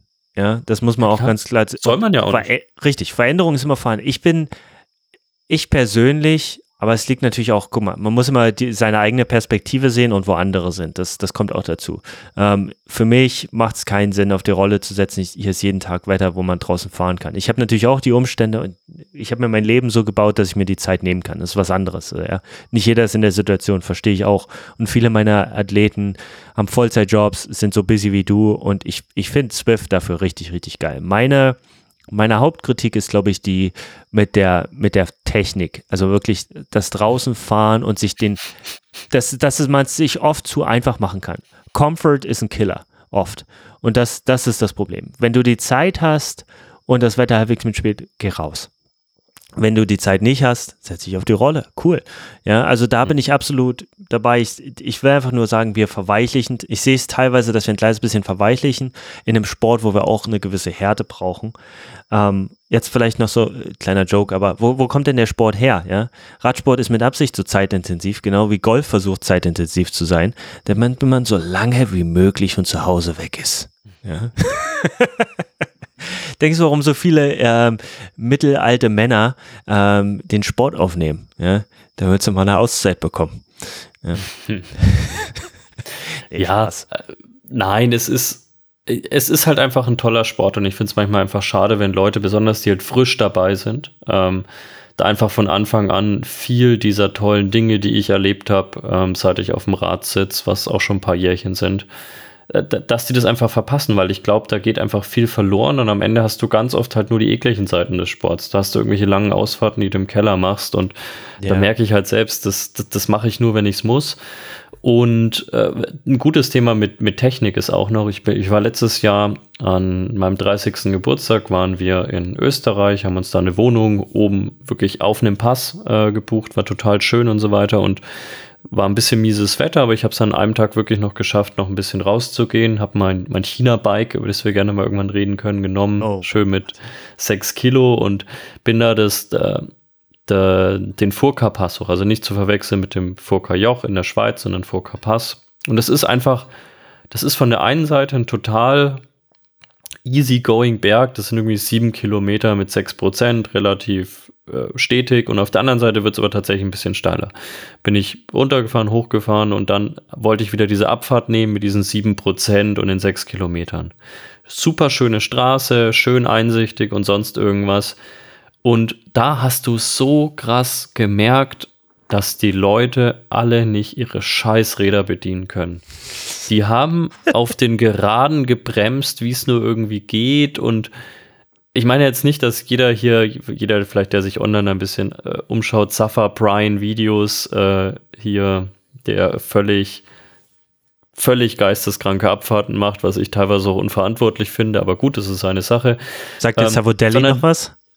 Rad, der ja. Radsportler von früher? Ja, okay, gut. Ja, Gut. Und äh, aber die, die Leute haben es, die, die sind halt so blöd und so vorsichtig gefahren, dass sich meiner Meinung nach schon wieder in Gefahr begeben haben. Weil es gibt auch immer so diesen Punkt, yes. da bremst du so viel ähm, oder hast so eine Unsicherheit in der Abfahrt, dass du dich wirklich fragen musst, ist es gerade richtig? Und das ist jetzt wirklich nur eine Annahme, gell? das muss nicht so bei den Leuten so sein, aber wenn du das ganze Jahr über daheim Swift fährst, dass du dann halt, wenn du das erste Mal gefühlt wieder außen fährst, gleich einen Alpenpass runterfährst. Und ich bin da halt mit meinen 85, 90 halt einfach so durchgecruised und hat mir auch einer, hast du da hinterher geschrien? Gut, ich habe es gerade selbst bei einem anderen gemacht. Unverantwortlich. nee, ich habe hier, ich habe hier Kilometer. Ich, ja, ich habe hier einen Kilometer Sicht. Ich super tacke nicht oder so, sondern ich hocke normal auf meinem Rad. Oh. Ähm, Langweilig. Ich, ich bediene die Dinger schon seit ein paar Jahren. Ich bin auch schon ein paar Mal einen Berg runtergefahren. Und ich hatte das Gefühl, dass was die da gerade gemacht haben, hundertmal unsicherer war. Die sind teilweise so blöd diesen Berg runtergefahren, wie man sich es nur vorstellen kann. Und das sind schon, und wenn, ich war ein, zwei Mal mit Leuten unterwegs, die viel online gefahren sind. Ich fahre ja normalerweise auch fast nur alleine Rad, aber wenn ich mal mit Leuten unterwegs bin, die mir auch sagen, ich fahre viel online, du siehst es einfach. Oh ja. Also du oh, siehst, Dude dass, so Leute brutal. da einfach keine Erfahrung haben und es ist teilweise obskur, wie die bergunter, aber auch berghoch fahren. Also vielleicht dann nochmal ein kleines bisschen Background. An der, an der Sportschule, unserem Olympiastützpunkt sind wir, waren wir immer Teams, ähm, verschiedene Gruppen und wir sind in den Altersklassen zusammengefahren, also zum Beispiel U15, U17, U19, was auch mhm. immer. Wir waren immer so 12, 16 Leute, Zweierreihe, acht hintereinander und so wirklich nur zwei, drei Zentimeter Abstand, ja, von den Vordermann. Immer, immer total dicht, also Windschatten gefahren. Dann die, die führenden zwei Minuten gehen raus, die hintere Gruppe kommt rein. Also richtig schön traditionell und ich, das war eine perfekte Schule. Ja, du hast dann immer, bevor jedem Ride standen wir da, okay, mit wem pärst du dich heute ab? Hast du heute ein cooles Gespräch oder wirst, wir hatten immer einen, der hat nichts gesagt. Du hast wirklich vier Stunden da gesessen in der Gruppe und der hat nichts gesagt. Du hast versucht, mit denen vor dir eine Gespräche anzufangen oder da hinten reinzuhören oder sonst was. Das war brutal. Ähm, genau, äh, was ich sagen will, diese, diese Radbeherrschung, und das sehe ich auch sehr oft jetzt noch, wenn Leute hier kommen, Triathleten ja sowieso, ähm, da die immer nur alleine unterwegs sind, ähm, auch wenn ich einen Trainingsplan für jemanden erstelle und sage, hey, wir machen vier Stunden locker, ah ja, ich fahre mit meiner Gruppe, aber die ballern dann nur, ihr könnt ja miteinander reden. Also es ist ja nicht so, dass, dass das eine Diktatur ist. Ihr könnt ja äh, was hackeln, ja, und sagen, hey, vielleicht wollen wir heute mal ein bisschen locker fahren. Das ist so, aber das ist auch mal eine Diskussion, da können wir auch nochmal drauf eingehen. Wie trainiert man alleine? Wie kann man trotzdem cool bleiben, dass man nicht total ausrastet, wenn man mit jemand anders trainiert? Ähm, ich glaube, da gehört sehr, sehr viel Ego und mentale Geschichte mit rein. Aber anyway, Radbeherrschung, egal welchen Sport ihr ausübt, bringt euch so viel mehr Freude, ihr fühlt euch so mehr sicher, es passieren weniger Sachen. Und gerade mit mit diesen ganzen Geschichten jetzt, äh, mit dieser Wut in den Autofahrern, weil sie mitten in der Stadt aufgehalten würden von irgendwelchen orangen Westen, dann sehen sie natürlich den Radfahrer auch gleich in die gleiche Kategorie und wollen den dann umfahren. Ähm, je sicherer man auf dem Rad draußen unterwegs ist, desto besser ist es nicht nur für euer Rennen, sondern für euer eigenes Wohlbefinden. Und wir machen, oh Gott, vielleicht das auch noch, sorry, dass ich so viel rede, aber ähm, damals in der Sportschule fürs Abi hatten wir eine Prüfung äh, Radbeherrschung. Ähm, wurden wir zensiert und wir mussten Stehversuche auf der Bahn machen für fünf Minuten für eine Eins. Und dann hatten wir auch so einen Kurs, den wir ohne Fehler durchfahren mussten. Und genau diesen Kurs, den habe ich so im Kopf eingeprägt. Den baue ich hier regelmäßig auf und mhm. lass dann die Athleten durchfahren und wir trainieren einfach Radbeherrschung. Und es ist Wahnsinn, wie viele es gibt, die hier auch nur draußen fahren und Triathleten sind und seit Jahren auf dem Rad sitzen, die wenig Radbeherrschung haben. Ja, also solche Sachen wie mache ich manchmal aus Jux, also Superman-Pose, okay, aber wenn wir zum Beispiel mal irgendwas vorbeifahren, ich klicke nicht aus, sondern hebe eine Flasche von unten auf. Ja, solche Sachen. Mhm. Also, dass man einfach wirklich sicher auf dem Rad sitzt und für mich ist das schon, wenn ich jemanden mal wieder sehe, der richtig Radbeherrschung hat es ist einfach wunderschön zu sehen. Das ist wie wenn du ein schönes Bild siehst für mich. Ja, wenn du jemanden siehst, der Radbeherrschung hat, richtig gut auf dem Rad auch sitzt, und dann, dann on top auch noch gut gekleidet ist, ein richtig, richtig guter Radsport, ist eine schöne, es sieht einfach gut aus. Ja, vielleicht ist das was, was vielleicht eine neue Influencer-Trend werden sollte. Ja, Radbeherrschung und richtig gut auf dem Rad aussehen. Oh, dem, dem Kanal ja. würde ich folgen. Ja. ja, dann mach du den doch. Aber ich glaube, sonst, sonst wird er nicht aufkommen.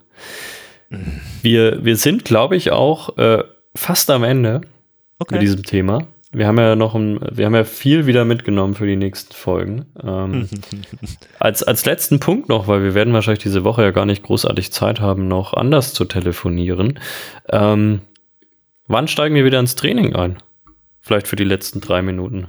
Ja, wie fühlst also du dich ich, denn mittlerweile? Nicht, nicht du. Wie ist denn deine, deine Lust und dein Befinden? Deutlich besser als vor dem Rennen. Also die, die Lockerheit ist wieder da. Ich habe wieder richtig Bock zu trainieren. Zeitlich schaut es zwar wie immer beschissen aus, aber das gehört ja irgendwie mittlerweile dazu.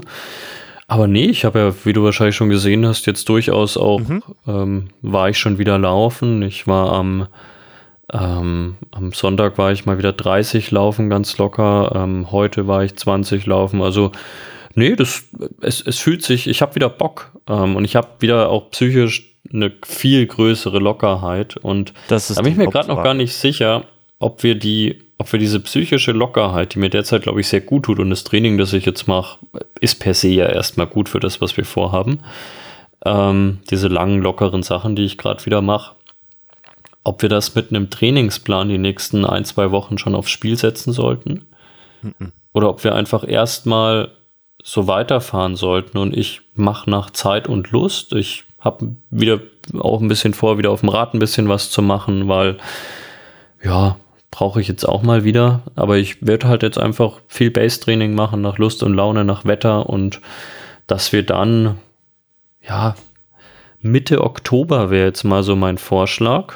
Okay. Wieder in ein koordiniertes Training einsteigen. Oder müsstest du auch mal deine Meinung dazu abgeben? Ja, sehr gern. Meine eine wichtige Nachfrage wäre noch, wie oft denkst du noch an Swiss Ultra? Nur wenn ich dran erinnert werde. Aber ich persönlich, das geht gegen null. Sehr gut, das ist ein sehr gutes Zeichen. Warum frage ich das? Weil ich natürlich wissen will, wo du mental dich bewegst. Weil für mich die Hauptsache einer Off-Season ist natürlich, okay, ein bisschen Deloading, runterschätten, den Körper Erholung geben. Aber dadurch, dass dass unsere Vorbereitung, ja, wie soll ich das sagen, ähm, vielleicht nicht 100% ideal war und wir jetzt nicht total im Übertraining waren, naja. ist das nicht ganz der Main Factor, sondern der, der Hauptfaktor für mich eher, ha, hab die Kurve bekommen, Deutsch, Englisch, Englisch, Deutsch. Und der Hauptfaktor für mich ist eher die mentale Kapazität. Wie geht's dir damit? Wie fühlst du dich? Wo bist du mental? Bist du wieder richtig frisch? Und es hört sich so, also wenn ich das jetzt so einschätzen müsste von außen, hört sich so an, dass du so bei 75 Prozent bist. Dementsprechend oh. würde ich auf jeden Fall noch ein, zwei Wochen lockere machen, nach Lust und Laune und dann machen wir Struktur. Ja, dann machen wir es doch so. Dann laufe ich weiter. Heute war ein schöner Lauf, wie gesagt. Ich fühle mich echt gut. Nice. Ähm, ich glaube auch die Werte sind da. Ich bin am Sonntag immer mal wieder, habe ich einfach mal so aus Lust und Laune das Tempo angezogen. Ähm, Übertreib's nicht, mein Guter. Übertreib's nicht. Wir haben wir haben Ende September, du bist gerade aus der Season rausgekommen. Wir müssen hier niemandem was beweisen. Jetzt ist wirklich eher äh, entspannt. Also versau dir diese mentale ich, Frische nicht wieder mit, mit diesen, ah, ich will, sondern geh lieber ein bisschen hungrig aus den Einheiten raus aktuell. Du sagst, ah, weißt mir, du? Wenn, wenn wir jetzt wieder monatelang äh, mehr oder weniger fast nur Base-Training machen, bringt mich das mental an einen viel schlimmeren Ort, als wenn ich einen 30er mache, den ich total locker mache ja. und dann einfach mal einen Kilometer zwischendrin schaue, was macht eigentlich mein Puls, wenn ich X mache. Ja, das habe ich auch gemacht.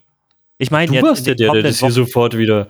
Nee, nee. Nein, ich mach das, ich mach das auch nächsten Sonntag wieder. Ähm, so, glaub mir, sonst, sonst sind 30 Kilometer, sonst gehe ich da raus und sage, boah, war das jetzt zäh. Und dann gehe ich danach raus mit ich würde mal sagen, vier Minuten schnell bei drei Stunden Lauf oder zweieinhalb Stunden Lauf. Ja. Ähm, was ja, glaube ich, trainingstechnisch und loadtechnisch für den Körper sehr vertretbar ist in dem Rahmen. Ähm, und gehe raus und sage, es war langweilig, aber ich merke, es bringt mir was. Ja. was ich dir sagen wollte, das ist ein nur, viel dass wir das Faktor. einbauen können in den, in den kommenden Monaten, damit du nicht dieses Gefühl hast, äh, Weißt du? Ich will ja, dass, es der, dass du dich im Training, im Aufbau auch gut fühlst. Also keine Sorge, wir bauen das sehr gern mit ein. Das wollte ich dir damit einfach nur sagen. Passt. Soll keine Kritik gewesen sein. Dann würde ich sagen, wir belassen es für diese Woche. Wir hören uns wahrscheinlich in zwei Wochen wieder, gehe ich mal von aus. Ähm, mein Guter. Es sei denn. Und dann. Oh, ja. es kann sein, dass ich, dass ich dich nächste Woche mal nerve und sage, du, okay. Gott, ich, ich muss so viele Sachen loswerden. Ironman ist in der Stadt und mir drücken die, Ach, die alle Schuhe und wir müssen reden.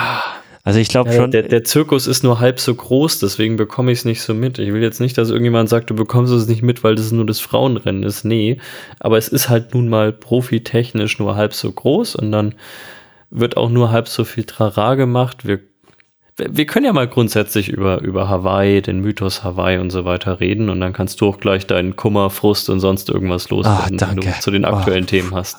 oh, danke.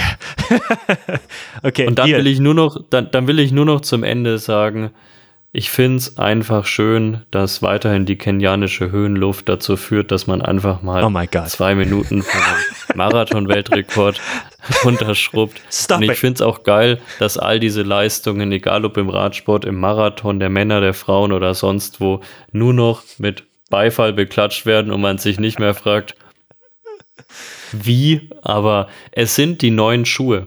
Und deswegen werde ich mir jetzt heute Abend für 500 Euro für meinen Long Run am Sonntag Adidas Schuhe holen, die gut fürs Klima sind, die man aber nur einmal verwenden kann. Ich liebe es. Ich liebe es. Ich, ich lasse das unkommentiert. Das würde jetzt nur noch mal zu einer weiteren Stunde an Diskussion führen. Ich liebe es aber, wie du es artikuliert hast. Da reden wir nochmal drüber. So. Ich wünsche dir einen sehr schönen Tag. Ähm, ich, ich werde jetzt bald ins Bett gehen. Genau, ich werde noch hier zu, zu Lidl in, in Berlin traben. Im Gegensatz zu Bayern hat es nämlich hier noch offen. Späti hat immer auch. Schöne, Späti hat immer offen, aber Lidl ist direkt neben dem Hotel und jetzt hole ich mir noch eine schöne Fanta. Oh, ja, na wohl, nochmal schön jetzt Zucker reinladen, zum Schlafen gehen. Meine Güte, Addicts. ja. Und dann Alles klar, mein Guter. Wie immer eine Freude. Freue mich auf die nächste Episode. Ich mich auch. Bis dann. Ciao.